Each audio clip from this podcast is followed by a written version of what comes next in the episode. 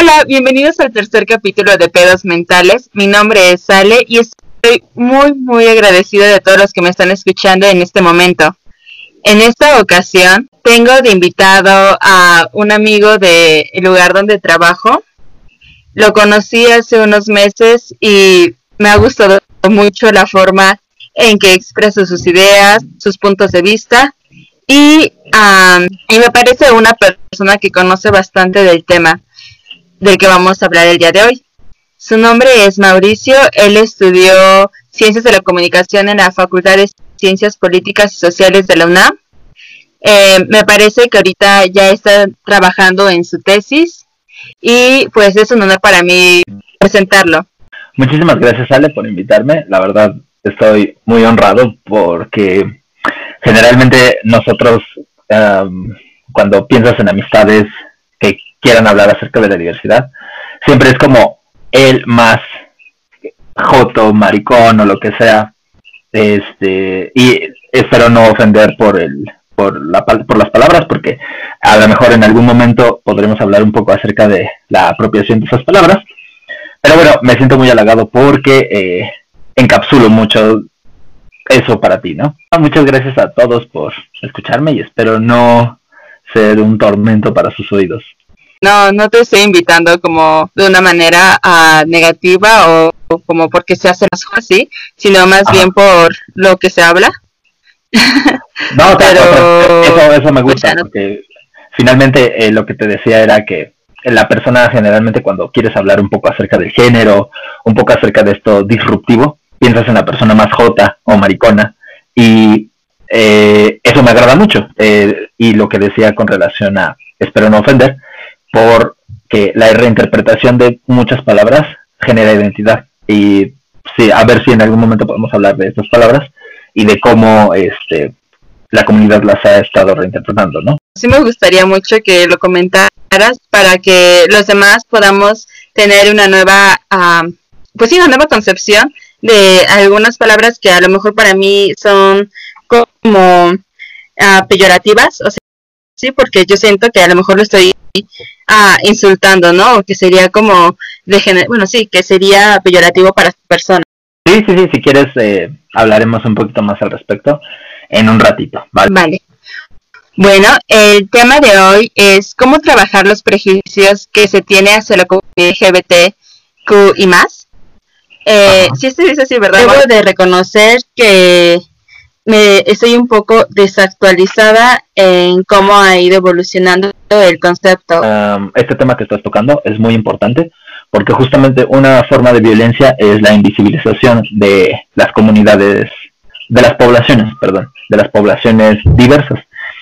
Eh, pues nosotros tenemos como estos caracteres muy, muy, muy eh, homonormativos en los cuales está el LGBT, ¿no? Que es lésbico, gay, eh, transexual y bisexual, LGBT. Eh, entonces, ya después, eh, ahora yo lo conozco como LGBTTQIA más, que es personas lesbianas, homosexuales o gays, bisexuales, transexuales, travestis, transgénero, intersexuales o sexuales, personas queer y etcétera. Entonces, eh, ¿por qué es importante? Pues porque eh, muchas de estas categorías que se han estado incluyendo son personas que también tienen, son agentes discursivos, agentes discursivos que generalmente no se les han tomado en cuenta dentro de esta um, otra edad, por decirlo de alguna manera. Eh, y pues sí, es muy importante también recalcarlos. Eh, no sé si te gustaría que hablásemos un poquito al respecto de cada una de estas letras. Sí, estaría muy bien. Sí, sí me gustaría mucho. Yo creo que la finalidad del podcast también es informar a los demás. Siento que ayudaría mucho que nos replanteáramos toda esta idea que se tiene sobre el concepto de a cada una de las siglas. Claro que sí. Bueno, uh, igual yo no quiero como imponer criterios, imponer absolutamente nada. Yo solo hablo desde mi poco o mucho conocimiento que he adquirido a partir de, de, este, de mi vida, ¿no? Entonces, eh, las personas eh, las personas eh, lesbianas, mujeres, son mujeres que se sienten atraídas sexual y románticamente hacia este, otras mujeres. Puede que me esté equivocando y espero que no. Ah, las personas gays eh, son hombres que se encuentran atraídos a otras personas, a hombres que se identifican en su expresión de género eh, igual como hombres gays. Las personas bisexuales son personas que... Sí, sí. Eso con relación a la orientación sexual, ¿no? Eh, las personas bisexuales son las que se encuentran atraídas tanto a personas que se identifican como hombres y mujeres. Eh, LGBT. Después están las personas transgénero. Las personas transgénero, eh, me gusta mucho ah, hablar acerca de la etimología de cómo la transición es hacer un viaje de un lado a otro y entonces lo que hacen ellos es cambiar este la eh, me parece que es como esta identidad de género que es lo que nosotros consideramos cómo nos consideramos y eh, finalmente también tiene cierta expresión con relación a cómo nos comportamos etcétera etcétera. Eh, las personas transexuales son personas aquí hay un gran debate eh, y espero no generar como mucha bulla con relación a lo que voy a decir, pero las personas transexuales tienen mucho que ver con relación a eh, caracteres y entre comillas biológicos en las cuales ellas deciden cambiar entre comillas estas características del sexo biológico. O sea, eh, intentan o pueden lograr este pasar por una cirugía en la cual eh, Cirugías de resignación de sexo, ¿no? Gracias, exacto. Pasan por una cirugía de resignación de sexo y aquí el debate se abre porque em, hay mucha... existe un debate sobre qué tan clasista podríamos decir esto, porque generalmente la cirugía de resignación de sexo, pues no es una cirugía barata.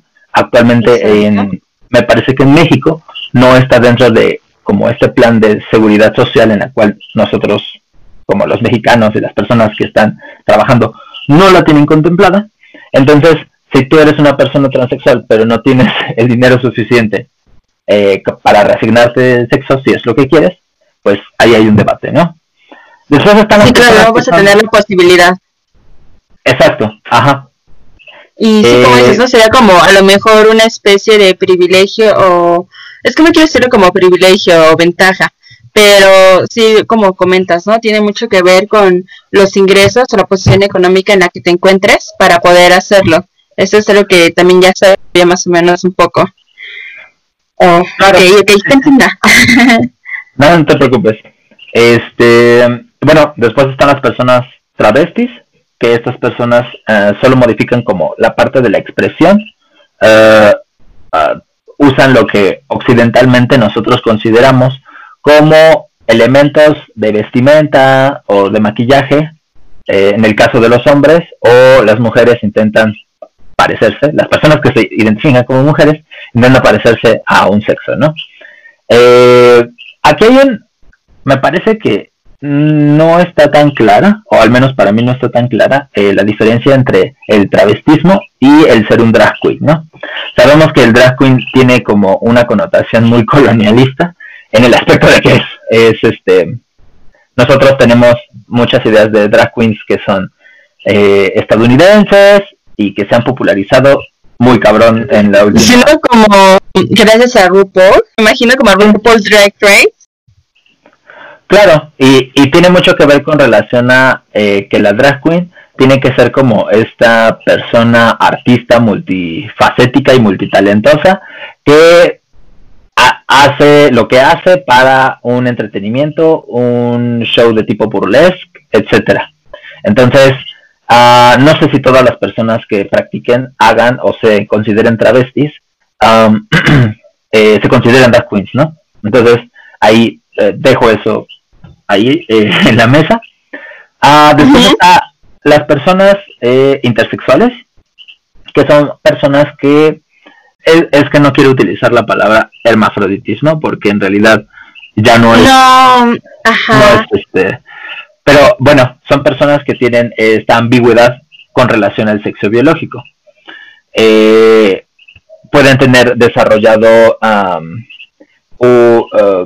pues todas las posibilidades que tiene que ver con relación al sexo biológico que eh, bueno ya sabemos que no es algo binario no que no solo existe como tal eh, hembra macho sino que existen otras formas e inclusive eso lo demuestra nuestro genoma que existen ciertas eh, diversidades con relación a nuestros componentes genéticos.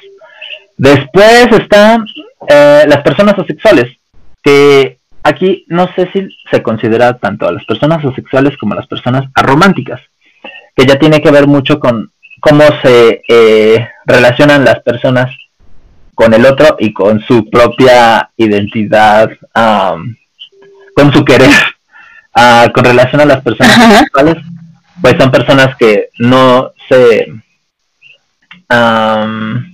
tengo entendido que son personas que no, uh, ¿cómo podría decirlo?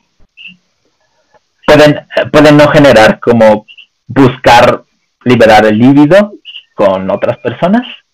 Eso yo tengo entendido que eso es la sexualidad. Y las personas arománticas son las personas que no se relacionan románticamente con otros y que pueden ser o no asexuales. Y ya al final está la categoría queer, que tiene que ver como, yo lo interpreto con la no binaridad y esta performatividad del género, que tiene que ver como uh, rompamos estos esquemas, lo cual socialmente nos han construido que es lo femenino, que es lo masculino, y fluyes como puedas. Entonces, que creo que eh, en sí esas serían las letras. Igual, repito, a lo mejor se me pasaron algunos, este, algunos conceptos muy importantes, pero bueno, esa es con relación a mi experiencia. Y lo que... Muchas gracias por habernos aclarado cada una de estas siglas. Me gustaría que habláramos tantito de las personas intersexuales. Sí, sí, pues finalmente eh, yo también he tenido como muchas experiencias con relación a, a personas que dicen, no, pero las características biológicas son binarias. Y sabemos, y ahora, no, no ahora, o sea, siempre han existido estas personas, las cuales se les han sido objeto de estudio y han sido objeto de criminalización inclusive, en las cuales se les dice, tú tienes subdesarrollada una vulva y tienes un vestigio de pene, ¿no? Entonces existe, existe un proceso en el cual ah, todo un aparato eh, eh, científico, médico, eh, inclusive con relación a la ley, te dice, solo estás en dos, o eres un hombre o eres una mujer. Por lo tanto, no, no puedes estar en otra cosa y nosotros, los padres, con los médicos, shalala, decidimos que tu persona te identifiques como hombre o como mujer, ¿no? Entonces, ese es un grave problema para las personas intersexuales. Mm, hay una hay un montón de eh, estudios donde personas endocrinólogas eh, los veían como una, una forma extraña del ser. Y, y bueno, Foucault hablaba acerca de cómo esto eh, se eh, no puede ser, ah, no sé cómo podría decirlo, es que no es criminalización, sino que si tú no eres aplicable para dentro de los estándares sociales, no puedes existir. Y, y entonces han existido muchos casos en los cuales estas personas pues se le asigna el género cuando nacen, pero posteriormente cuando ellos crecen no fue así. Y es todo un problema con relación a cómo ellos se identifican y existen eh, transiciones, etcétera, etcétera. Entonces, sí, eh, yo considero que es muy importante visibilizar a las personas intersexuales y, saber más al respecto, ¿no? Porque mm, yo hasta hace muy poco eh, pude saber qué, qué onda con estas personas y seguramente muchas personas de la comunidad no saben qué onda o, ni siquiera saben que existen más siglas a partir de, de, las cuatro que ya mencionamos, ¿no? Entonces, ajá, Sí, no solo de la comunidad, sino incluso los que están fuera, creo que es muy importante que igual podamos, uh, pues sí, identificar este tipo de, de personas y como evitar que sean segregadas, ¿no? Ya hablando en concreto del el tema, ¿qué se tiene entendido por estereotipo? Ah, Mau, ¿tú qué tienes entendido como un estereotipo y además un prejuicio? Porque no son lo mismo. Con relación al prejuicio, pues es este esta idea que tú tienes con antelación sobre cierta situación, ¿no? puedes estar en lo correcto o no. Muchas veces, inclusive en la cultura popular, es como, ah, ya eres un prejuicioso. Pues por experiencias, etcétera, etcétera, o, muchas veces no tienen fundamento. Eh, y con relación al estereotipo, pues son estas características que engloban a, un arquetipo de persona. Um, por ejemplo, eh, en la en teoría cinematográfica, pues se tiene que trabajar mucho acerca de los personajes y, y hay diferentes tipos de arquetipos, ¿no? el héroe, el villano, shalala, shalala. Entonces, los estereotipos o, o, estas formas en las cuales existen comportamientos en patrón, eh, pues siempre han existido porque nosotros copiamos ciertas conductas o ciertas características de lo que nos rodea. Eh, y eso pues está chido. El problema aquí es cuando existe una representación que es la única discursiva posible. Por ejemplo, eh, hace un rato hablaba con una amiga acerca de personajes que personajes de la TTT, ya sean transexuales, transgénero o travestis, dentro de la televisión, específicamente con relación a las caricaturas. Y entonces traíamos eh, el caso de tres series. Una bueno, caricaturas. Era una, las chicas superpoderosas. Eh, todos, espero que todos conozcan las chicas superpoderosas. Eh, la otra, esa es como muy general. La otra es Forever, Forever 12. Me parece que se llama eh, Forever. 12 Forever, que es, me parece, una creación original de Netflix. Y la tercera era Shira, eh, la nueva versión de Shira. Entonces, ahí tenemos a tres personajes transexuales. En la primera, que es las chicas superpoderosas, es él. El de, eh, ¿Sí sabes a quién me refiero? El villano, ¿no? Sí, ese, sí, ese villano, que es como un diablito. Justamente. Y ahí podemos ver muchos rasgos. Es este personaje que es un hombre, o sea, podríamos decir que es un hombre, porque, bueno, al, al primero es un diablo. No sabemos qué onda, qué, qué pedo. o sea, es, un diablo y es una caricatura. Si es humano o no. Ok, para empezar, no sabemos si es humano o no. Ajá. Y entonces, o sea, a partir de eso, y es una caricatura, pues dices, ah, ok. Bueno, vamos a identificar ciertas características. Pues tiene una barba, eh, no tiene unos pechos este, pronunciados, eh, en, ocasiones hay un capítulo en el cual se hace como súper musculoso y vemos que sí tiene eh, rasgos de lo que conocemos tradicionalmente como masculino, ¿no? Masculino. Pero qué otra cosa, pero qué otra cosa tiene. Tiene una voz casi femenina. Cuando se enoja, pues hace una voz así como súper, este, súper sí, masculino, ¿no? Ajá. Usa unas botas con tacones, se viste como muy exuberante porque tiene como una estola y tiene como una faldita de nubes y esto, ¿no? Entonces, aquí qué estamos viendo? Que la persona, esta persona que podríamos clasificarla en la TTT, tiene estos rasgos que son de promiscuidad. Eso es como lo primero, que es, dices, ok, está chido, pueden ser las personas de la TTT, pueden tener una sexualidad muy abierta. ¿Qué otra cosa pasa? Pues es malo.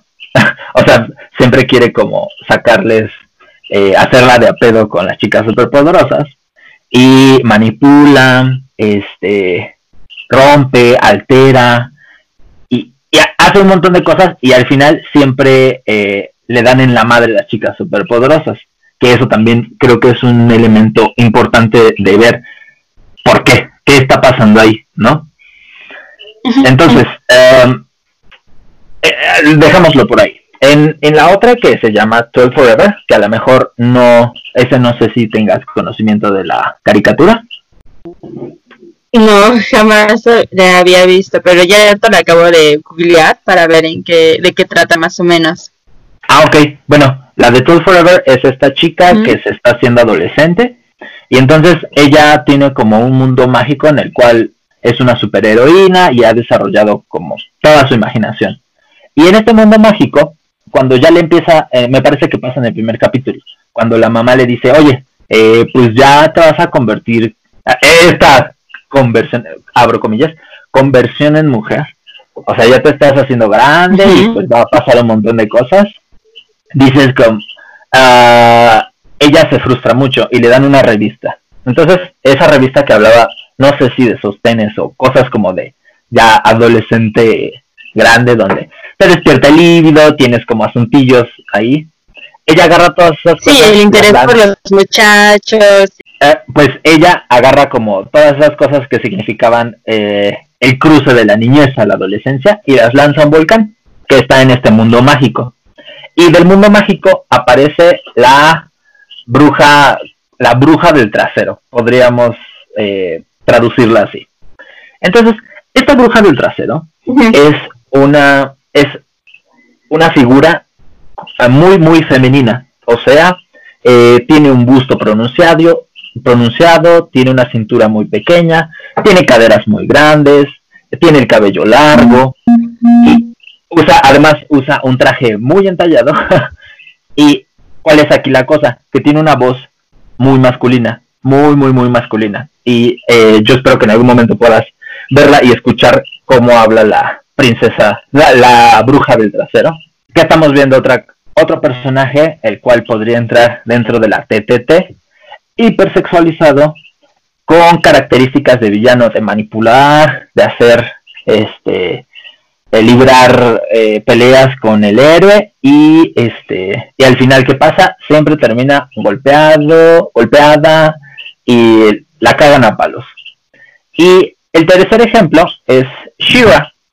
Eh, en este este ya es como un ejemplo un poquito más circunstancial porque el personaje me parece que solo aparece en ciertas partes de la de la serie y eh, hubo hubo eh, un tanto de revuelo en Twitter y en Instagram porque la voz que interpretó a este personaje es una persona que se considera eh, de género fluido, me parece, no sé si es intersexual o se considera dentro de esta TTT. Y el personaje, pues sí, es ah, como un bicho espacial, antropomorfizado, que puede cambiar de formas, ¿no? y pues es una persona muy delgada, usa tacones, tiene una voz ni, ni masculina ni femenina. Siento, desde mi percepción, es una voz eh, masculina muy aguda y, eh, y tiene el cabello largo, shalala, shalala. Y entonces, ¿qué estamos viendo otra vez acá? Es una persona hipersexualizada, eh, sigue teniendo estos patrones con relación a la construcción del personaje, donde engaña, manipula, eh, intenta salirse con la suya, engaña al héroe, engaña al villano, bla, bla, bla. Entonces, en estos tres ejemplos que vimos, vimos a personas que podrían representarse en caricaturas, que podrían ser parte de la comunidad TTT, que son villanos. Y yo pensaba y argumentaba, bueno, pero ¿por qué Ah, porque está mal si muchas de las personas hemos apropiado a estos símbolos de nuestra niñez y hemos dicho, wow, este, él, el de las chicas superpoderosas, es, uff, perrísima, hay un montón de drags que hacen este cosplay de él, y uff, qué chido, el de Toy, for, eh, Forever, pues también, wow, wow, super padre. Eh, ¿Qué tienen en común estos personajes? Pues que son personas que están muy sexualizadas, que, bueno, eso no debería ser un problema, pero que siempre juegan estos roles de villano. Y eh, lo interesante es decir, ah, ok, podríamos nosotros interpretarlo y apropiarnos porque mm, una parte de la comunidad lo ha hecho y dice, ah, me gusta mucho él. Y hay varias drag queens que han hecho cosplay de él y está muy padre. Pero ¿por qué no hay una representación donde no sean los villanos que al final siempre terminan perdiendo y los muelen a palos, ¿no? O sea, ese sí sería como un problema con relación a la, a la representación. Y, y, tomamos un ejemplo muy burdo como lo son las caricaturas, ¿no? Pero sabemos que las caricaturas eh, son una parte que moldea la conciencia de... Pues, o sea, suena muy, muy fuerte moldear la conciencia de nuestra infancia, pero pues sí genera muchos referentes con relación a cuando éramos niños, ¿no? Pero lo que falta es eh, la, carencia de otros personajes en los cuales desarrollan.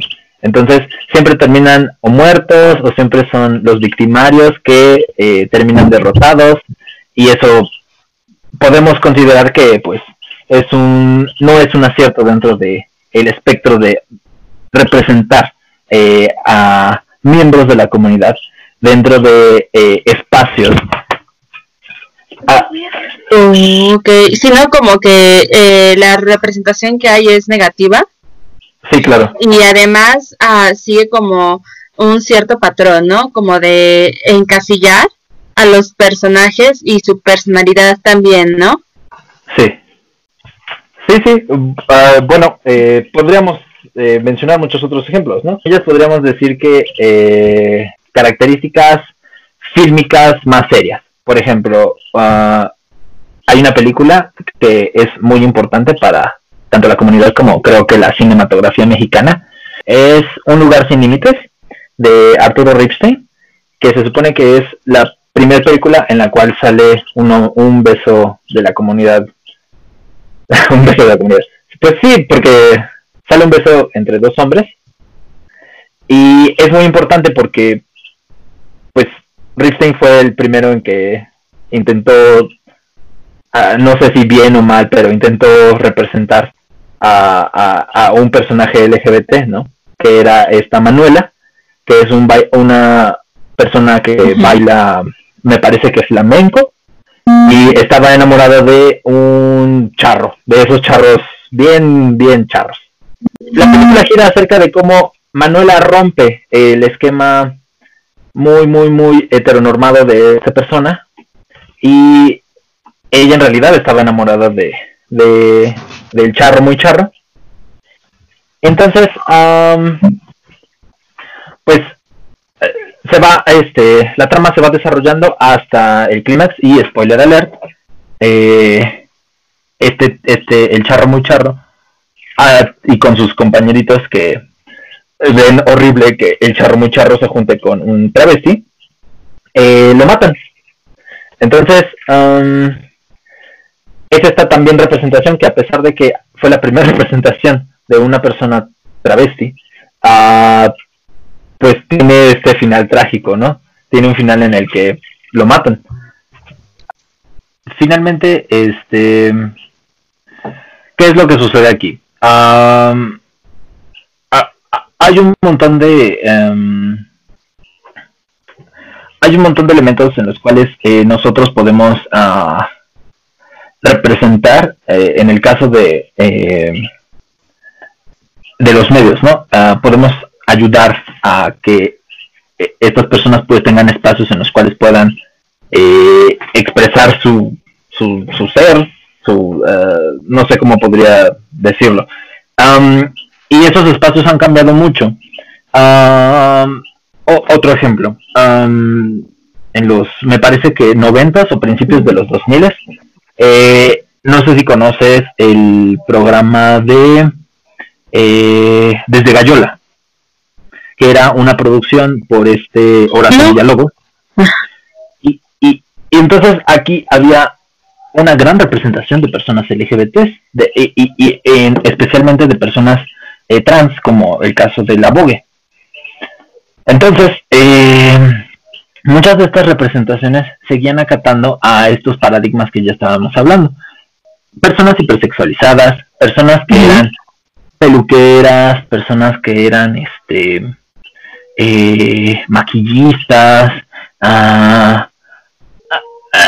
personas que vivían generalmente en eh, una pauperidad muy, muy fuerte, que finalmente todos estos estratos existen y existían y está bien que también sean representados, pero ¿dónde está lo demás?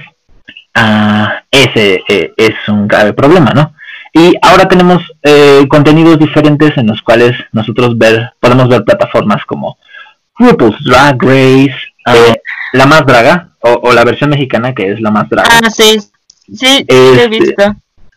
Bueno, todas estas plataformas pues impulsan a esta diversidad TTT que pues está muy chido y, y nosotros entonces hay que preguntarnos qué más estamos haciendo para eh, pues seguir eh, dándole espacios y, un punto que también me gustaría tomar que a lo mejor podemos transicionar ya para el último punto es eh, con relación a estas representaciones no sé si viste esta publicidad de Calvin Klein Ah, se hizo bastante viral una publicación de Calvin Klein en el cual sale una mujer trans, lesbiana, afrodescendiente, eh, un gran espectacular, me parece que en Nueva York.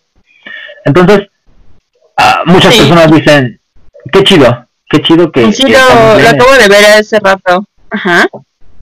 Y, la verdad es que mm, considero que dentro de este mundo capitalista en el cual eh, hay un chingo de problemas, porque efectivamente hay un chingo de problemas, pues se abren los espacios para la representación de una persona así, que está altamente golpeada, ¿no?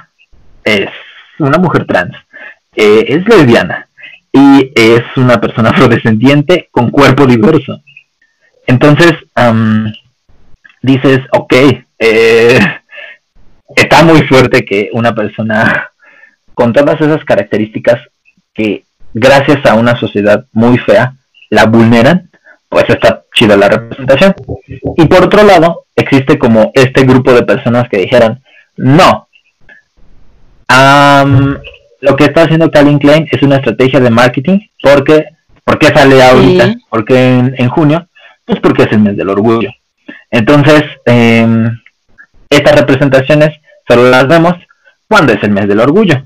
Eh, lo mismo pasa con Adidas, lo mismo pasó con este eh, Doméstica, un montón de plataformas y un montón de marcas decidieron hacerse gay friendly. Ah, no sabía de la UNAM, pero, o sea, inclusive instituciones, ¿no? Instituciones em, del Estado se vuelven gay friendly, se vuelven LGBT friendly, porque eh, pues es una estrategia de publicidad muy buena y que todos digan, bravo, se les aplaude. Entonces, hay un montón de personas que están diciendo, pues no, amigos, o sea, está muy padre que nos estén aceptando y nos estén, no aceptando, que nos estén validando. Aceptan entre comillas, ¿ok? Claro, ah, sí, sí, totalmente. Pero nosotros no somos, este, nosotros no estamos solamente en junio, nosotros estamos en todo el año y estaría padre que ah, no solo hicieran como una campaña de vamos a cambiar todos nuestros logos a un arco iris. No, pues a lo mejor eh, estaría padre cambiar ciertas políticas donde se incluyera a personas trans eh, o personas travesti que son de las personas que tienen menor calidad de vida. Me parece que el último registro que hicieron, eh, su expectativa de vida es de 35 años. Está muy mal. no tienen, ajá, o sea, no, no pueden conseguir un trabajo digno en el cual, eh, este, ah, no, no, no, no digno, sino un trabajo con el cual les puedan brindar seguridad social. prestaciones, ajá, de ley, ¿no? Como la seguridad social. Y o, o un salario que sirva para mantenerse, ¿no? Entonces, muchas de estas personas recurren a la prostitución, recurren eh, a otros métodos que, eh, lamento haber dicho lo anterior, la prostitución es tan digna como el individuo así lo desee, pero pues eh, hay muchas personas que no lo hacen porque quieren, ¿no? Es más por la necesidad. Y, y sí, entonces, esto mm, ya acercándome mucho al punto de cancelamos y cancelamos y cancelamos y no estamos creando como espacios en los cuales se pueda dialogar qué, más vamos a hacer. un ejemplo de esto que te estaba diciendo era eh, con relación a todas estas marcas, hay un montón de personas que son veteranas con relación a los movimientos LGBTs. El FAR, que es el, Frente Homosexual de... Ay, ay, ay, ay, aquí lo tenía. Perdón que se me olvide. el Frente Homosexual de Acción Revolucionaria. Eh, el FAR o el Lambda, que era el, el lado, pero muy feminista y de personas lesbianas. me siento muy raro diciendo personas lesbianas, pero yo no sé cómo se identifiquen. Entonces, eh, eh, todos estos movimientos se originaron a partir de movimientos que también eran anticapitalistas. O sea, eran movimientos de izquierda que lo que buscaban era eh, cuestionarnos cómo el capitalismo va de la manita con el patriarcado. Y, y entonces muchas de estas personas lo que han estado haciendo es decir, ¿saben qué? Eh, una cosa que, yo escuché de una persona que sí está, estuvo en el frente homosexual era, nosotros ya no vamos a participar en el mes del orgullo y vamos a crear en septiembre nuestro, este, nuestra marcha eh, independiente donde eh, hagamos análisis. No se lucrando con el movimiento, ¿no? Exacto. Y entonces dices, ok, eh, si es un procedimiento válido, tú te puedes marchar y puedes decir, no mamen, pinches compañías están eh, robando todo. Pero bueno. Y como a lo mejor desvirtuando un poco, ¿no? Y como dices, no se permite, bueno, no se habla tanto, no se visibiliza todos esos problemas que estás comentando. No está como ese espacio, ¿no? Claro, y no continuamos. No, no te preocupes. Eh, efectivamente, porque ahorita, eh, ¿qué es lo que te enseñan las marcas, no? Las marcas te enseñan a el hombre blanco o, o latino o negro con cuerpos perfectos y este e, estos estereotipos de que quieren eh, o llevan una vida de mucha promiscuidad o este son los que quieren casarse y son los que adoptan y son los que ambos tienen un ingreso de arriba de 40 mil pesos y esos son los válidos. O, ahorita que están muy en boga las drag queens, se están dando cuenta mucho las marcas de eso y dicen, uff, esta es una estrategia de mercado buenísima, metemos a las drag queens. Pero que, o sea... El maquillaje, el vestuario, sí no, no es un cambio real. O sea, no, no están generando discursos en los cuales estén permitiendo eh, una, una verdadera diversidad. Solo están usando estas, estas personas como mercancía para el consumo. Y, y lo chido sería como cuestionarnos un poquito, un poquito más, ¿no? No estoy diciendo vamos a hacer la revolución, sino uh, estaría padre que pues cuestionáramos un poquito sobre nuestros privilegios. Eh, y, bueno, yo me remito mucho a lo que comentaba acerca de las personas trans. ¿Dónde están eh, las personas trans dentro del área laboral? Eso deberíamos nosotros estar rescatando y eso deberíamos estarles pidiendo a las marcas. Entonces, pues sí, eh, con relación a eso, uh, creo que está muy padre que, que estemos cuestionándonos todo esto. y no sé.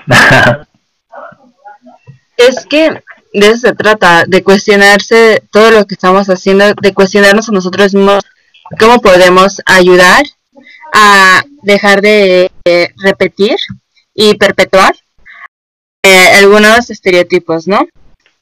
También eh, creo que, como tú dices, es responsabilidad de todos informarse y educarse con, con estos, de estos temas y a la vez a preguntarse en qué podemos a qué podemos mejorar, ¿no? ¿Qué es lo que podemos a lo mejor como cambiar desde nuestro nuestros privilegios, como tú también lo dijiste, ¿no? De que tenemos que estarnos como cuestionando y replanteando cuál qué es lo que podemos hacer en pro de un beneficio que a lo mejor en mi caso yo no, yo no pertenezco a la comunidad, pero ah, desde afuera también se puede hacer mucho, ¿no? O sea, como que esta parte de identificar eh, nuestras acciones, qué es lo que estamos haciendo mal ah, y en base a eso trabajarlo, ¿no?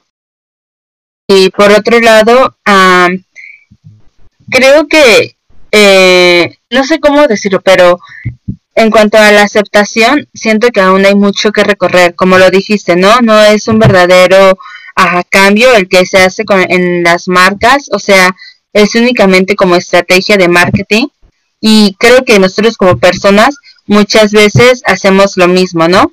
Como por a caer bien o para verme incluyente, aparentemente sí tolero o acepto a mis amigos, ¿no? O a mis amigas o a las personas que conozca que están dentro de la comunidad, pero realmente de manera ya más profunda, quizá realmente ni siquiera eh, estoy estoy pues a mí me gusta ver por ejemplo con relación a ciertas palabras como aceptación o tolerancia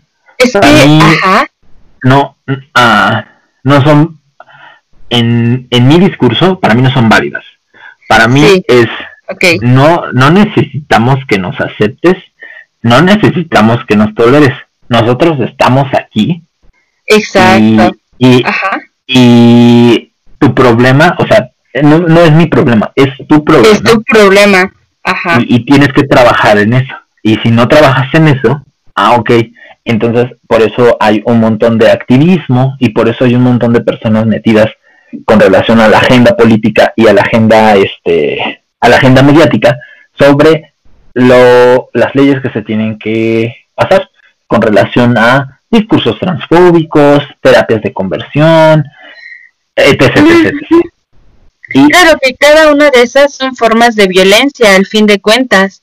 O sea, los intentos de, mm, bueno, sí, las terapias de conversión ya se ha pronunciado como, uh, sí, aparte de homofóbicas, como um, antijurídicas, ¿no? Creo que nuestra lucha va dirigida con relación a eh, dejarles en claro a las personas que todavía tienen pensamientos muy retrogradas, es decirles, nosotros no vamos a dialogar con tu intolerancia. No estamos dispuestos a decir, ay, es que yo te tolero, o sea, pero no me toques. O, o, o, yo, o yo, eh, o tú estás ahí, pero, pero no, no, no veas a mis hijos, o, o no, este, o no creas contenido como este problema con relación al PIN parental que tenía que ver con el sesgo de la educación sexual de los niños. Ah, pero bueno, creo que la educación sexual es otro tema porque no so, o sea, no solo es a lo mejor para la identificación personal, sino también como protección. O sea, considero que parte de la educación sexual, eh, un elemento muy importante es todo lo que estás diciendo y eh, conocer acerca de la diversidad sexual. Eh, tengo entendido que eh, dentro de eh, los programas que se diseñaron, la diversidad sexual era uno de los puntos en el temario acerca de la salud sexual y de reproducción. Entonces, um, está muy mal, está muy mal que existan todavía personas que quieran sesgar la información que se les pueden dar a los niños, porque queramos o no, ah, pues estas personas van a ser quienes construyan una realidad cuando nosotros ya estemos más grandes, ya estemos viejos. Esas personitas pues van a ser gente con las cuales interactuaremos, que estamos interactuando ahora. Y, pues sí, es, es muy importante que se pueda eh, generar conciencia con relación a eh, padres de familia, eh, niños, y, y sí, es inclusive, a lo mejor esto sonará muy visceral y lo que sea, pero es increíble que exista todavía tal desconocimiento y tal fobia a, a todo lo que significa la diversidad. Y todo es como, creo que tienen a las personas que tienen este pensamiento, tienen esta fobia muy fuerte a la sodomía, como que muchos de sus de sus argumentos van como ustedes los sodomitas. Ah, y, eso, ajá, ajá, o sea, porque todavía Pero muy... es aparte una cuestión cultural, ¿no? Como de la raíz religioso que hay, sí, o ah, este rechazo a lo negativo y a lo que te puede mandar al infierno. Y una de las cosas que te manda al infierno es ah, como la promiscuidad, ya sabes, ¿no? Promiscuidad, relaciones entre hombres del mismo sexo y mujeres del mismo sexo y, ahora incluyendo como la diversidad pues es aún peor, ¿no? Más mal visto, o sea, peor visto. Vivimos en uno de los países con donde está más presente la religión católica, ¿no? Y entonces las bases las bases judeocristianas pues tienen unas reglas muy rígidas con relación a eh, eh, eh, qué gracioso, ¿no? Tienen unas bases muy, muy, muy, muy, muy claras sobre la homosexualidad, pero no sobre el estupro, ¿no? entonces, eh, espero no ofender a nadie de tu audiencia. Eh, yo sí soy una persona como muy, muy antirreligiosa por mi historia de vida. Y, y, y pues es muy triste, es muy triste uh, no poder como racionar, razonar sobre cómo nos construimos como personas, cómo eh, falta esa carencia de empatía sobre el otro. Y, y muchas de las personas dicen, ah, aquí mis chicharrones truenan y no más no, y tanto es así que eh, siguen existiendo eh, todos los casos de transfeminicidios, de crímenes eh, crímenes de odio. Eh, hace poquito lo que pasó con esta um, María Elizabeth, me parece. Sí, la enfermera de el IMSS. Médico, médico, médico, médico. ¿Ah, enfermera? Ah, tengo entendido que era médico. Ok. sí, era, era médico. Entonces, eh, no, no te preocupes. O sea, eh, está bien como bien aclarar y decir y tener los pelos de la burra en la mano y decir, ah, ok, esto pasó, esto pasó. Entonces, pues sí, creo que como conclusión desde mi parte, nosotros, nuestra agenda es, no, no vamos a permitir el diálogo con intolerantes, porque no, no es así. Mm, ya pasamos, o bueno, yo considero que desde mi privilegio ya pasamos esos elementos discursivos en los que teníamos que ser tolerados. Eh, hay una anécdota muy interesante en una entrevista de Ofelia Pastrano. No sé si sabes quién es Ofelia Pastrano. Eh, sí, me suena el nombre, pero no estoy ah, segura. No te busco. A lo mejor veo, ajá, ya identifico. no te preocupes. Eh, Ofelia Pastrano es una comunicadora, eh, es una mujer trans enorme, mide uno noventa y tantos, es hermosa, no la conozco en persona, pero es divina ella. Y, y entonces ella hablaba acerca de uh, sus experiencias con relación a la televisión. Y una de ellas había sido con un personaje eh, drag muy importante para la televisión, considero yo, que es la Maniwis. La Maniwis es un personaje cagadísimo, no recuerdo el nombre del actor en este momento, pero la Maniwis divina. Entonces la Maniwis, uh, parafraseando a Ofelia Pastrano, eh, le dice a Ofelia, Ofelia estaba como inquieta con relación a por qué eh, la representación de la persona homosexual tiene que ser hiperfeminizada, eh, un poco ridiculizada y, y, todos estos sketches que se hacían en desde Gayola. Y entonces la Maniwis le dice, los, nosotros en este momento, que, que eran los noventas, tenemos que estar y tenemos que ser la más. Tenemos que representar la más draga, la más mujer, la más jota. Entonces, eh, ahorita, terminaré con la con la anécdota de Jotas. Y este, entonces yo creo que ese, eso ya pasó para al menos el discurso o el contexto en el cual yo estoy envuelto. Ahorita no es de tolerarnos, ahorita es de, ¿te va a entrar? O, o qué pedo, porque ya nosotros estamos creando leyes y normativas en las cuales tú dices un discurso de odio y nosotros podemos presentar un acta, eh, eh, iba a decir administrativa, no, o un acta judicial para decir, esta persona está generando un discurso de odio. Sí, claro, sería ya una denuncia o incluso puedes demandar por daño moral o daño psicológico, o sea, también es una de las posibilidades. eso, eso ahorita ya es algo vigente para eh, el privilegio que yo estoy al menos eh, disfrutando.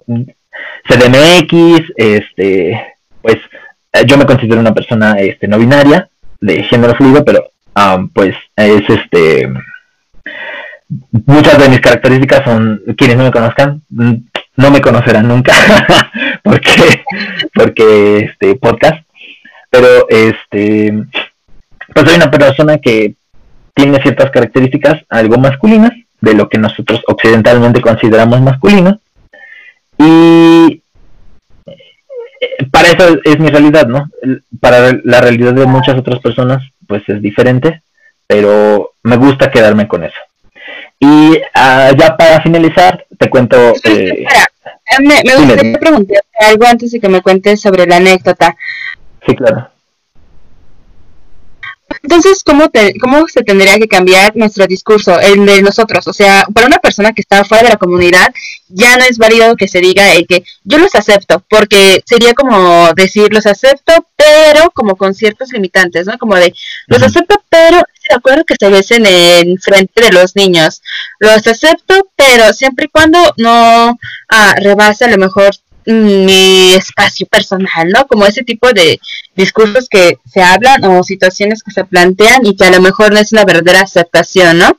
Mejor si en mi caso yo durante muchos años he llevado este uh, discurso o más personas, o sea, creen que son de lo correcto decir, pues claro que los acepto y a lo mejor no tienen problema, ¿qué sería lo correcto? O sea, ¿qué sería, cómo, cuál sería la forma correcta de expresarnos con relación a expresarse, ah, creo que tiene mucho que ver con ah, también en categorías del feminismo.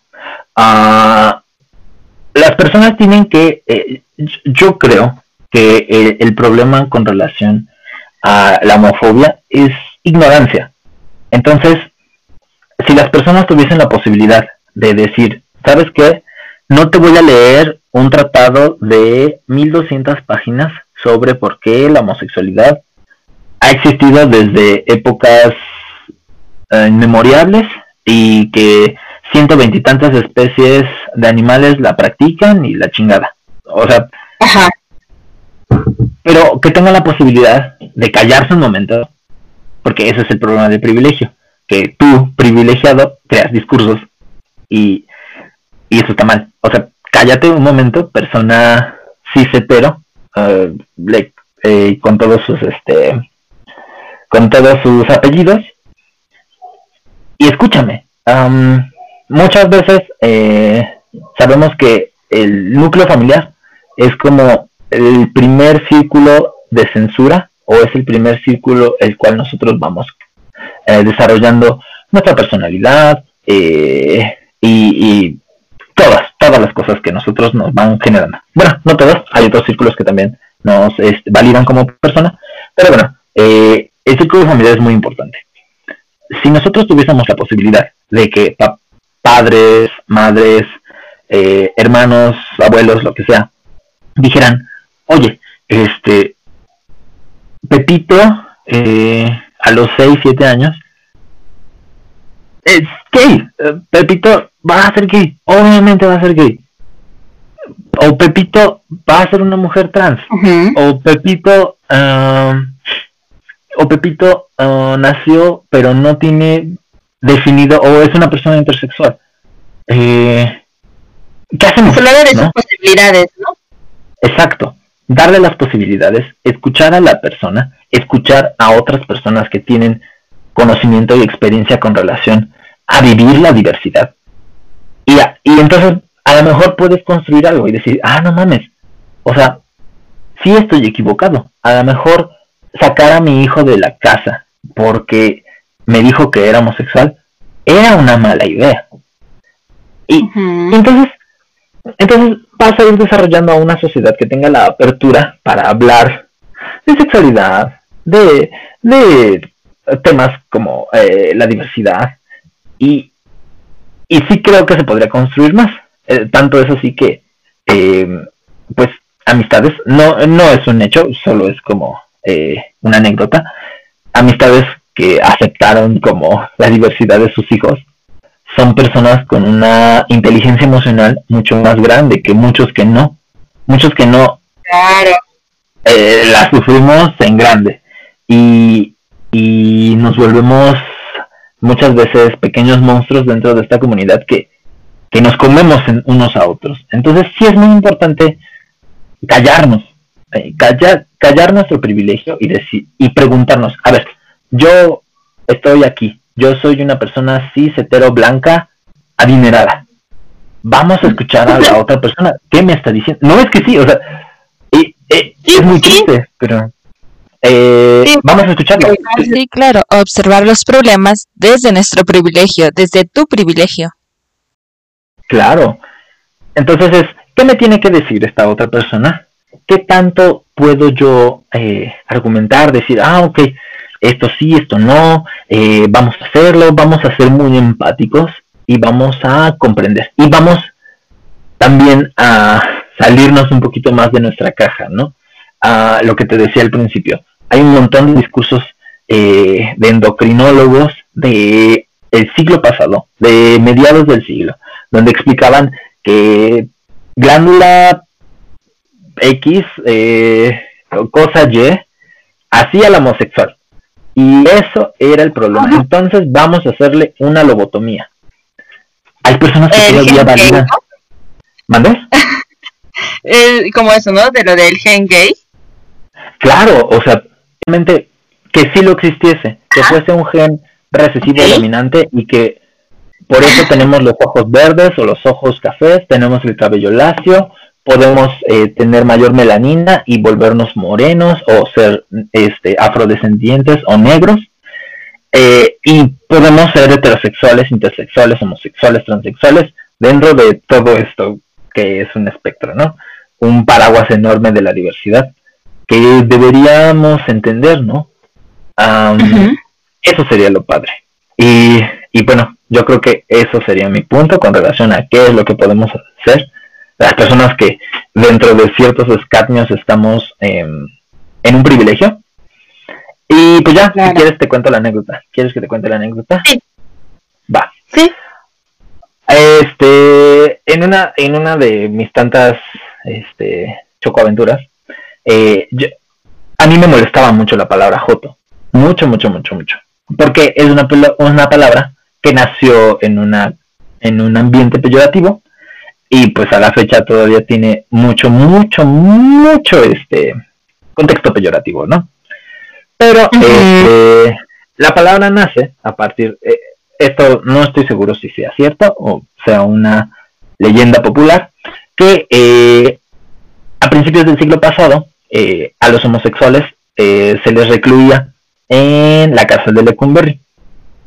Entonces, este, en una de las secciones en las cuales estaban eh, las personas que cometían delitos morales y esto, todas estas cosas que hacían para encarcelar a las personas de la diversidad, este, era la eh, sección J.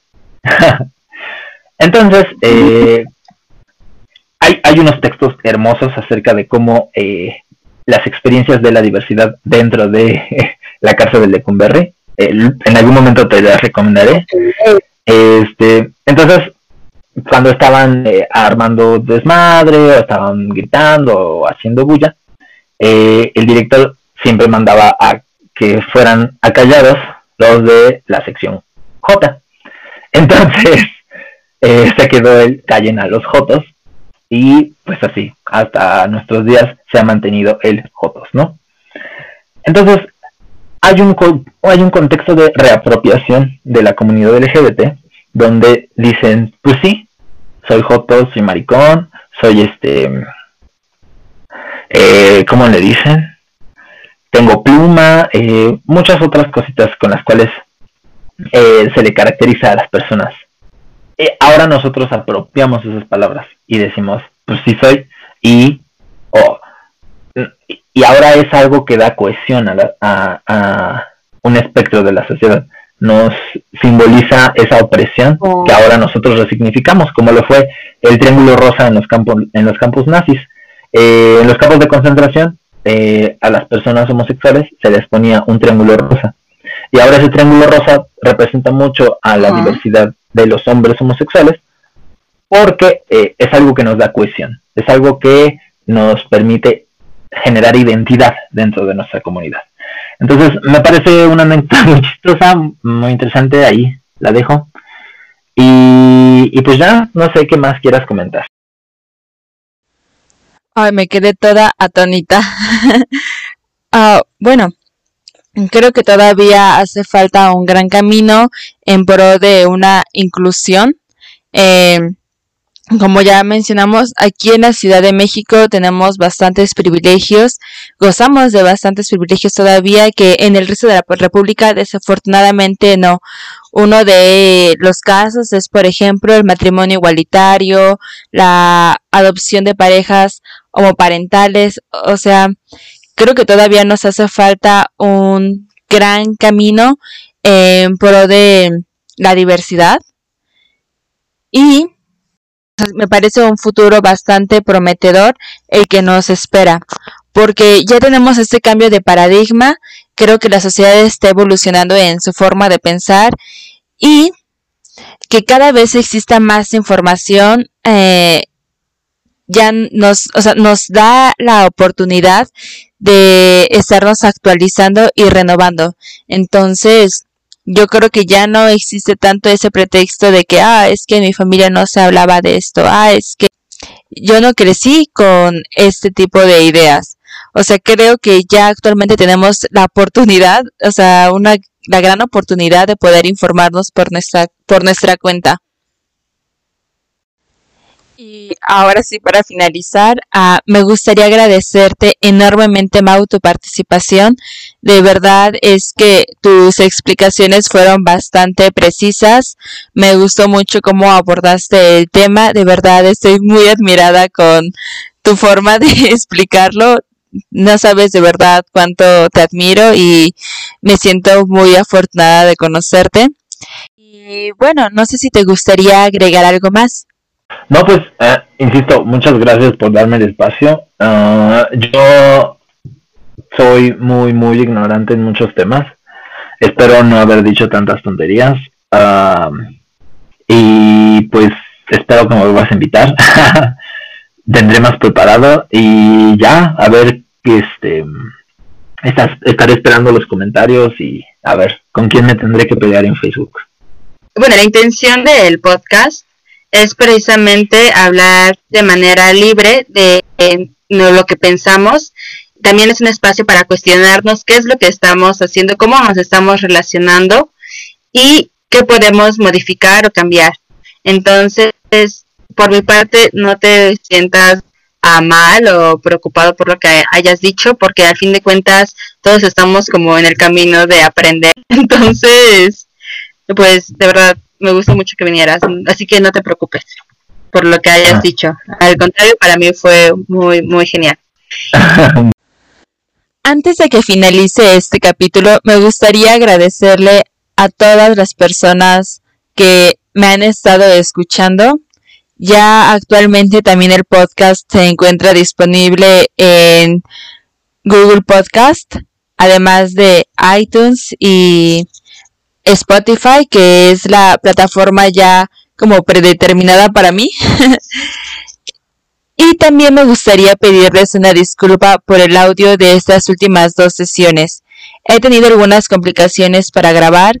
Eh, todavía sigo yo en aislamiento en mi casa. No, no he tenido la oportunidad de verlas en persona, lo cual hace que sea más complicada la parte de grabar. Ahorita estamos usando una aplicación, ya hicimos algunos intentos. Créanme que estoy trabajando en que el audio se escuche mejor. De todas formas, en cuanto pase toda, eh, todo el problema de la pandemia y existe la posibilidad de poder reunirnos, voy a seguir trabajando en mejorar la calidad del audio, lo prometo. Sin más por el momento, no me resta más que agradecerles nuevamente porque me estén escuchando y recuerden, si tienen alguna sugerencia, si hay algún tema del que les gustaría hablar o les gustaría incluso participar aquí en el podcast, pueden buscarme en Twitter con el usuario de pedos mentales, me envían un mensaje o me pueden buscar personalmente por Facebook. Se despide de todos ustedes su amiga Alevere y nos vemos en el próximo capítulo. Que tengas buen día.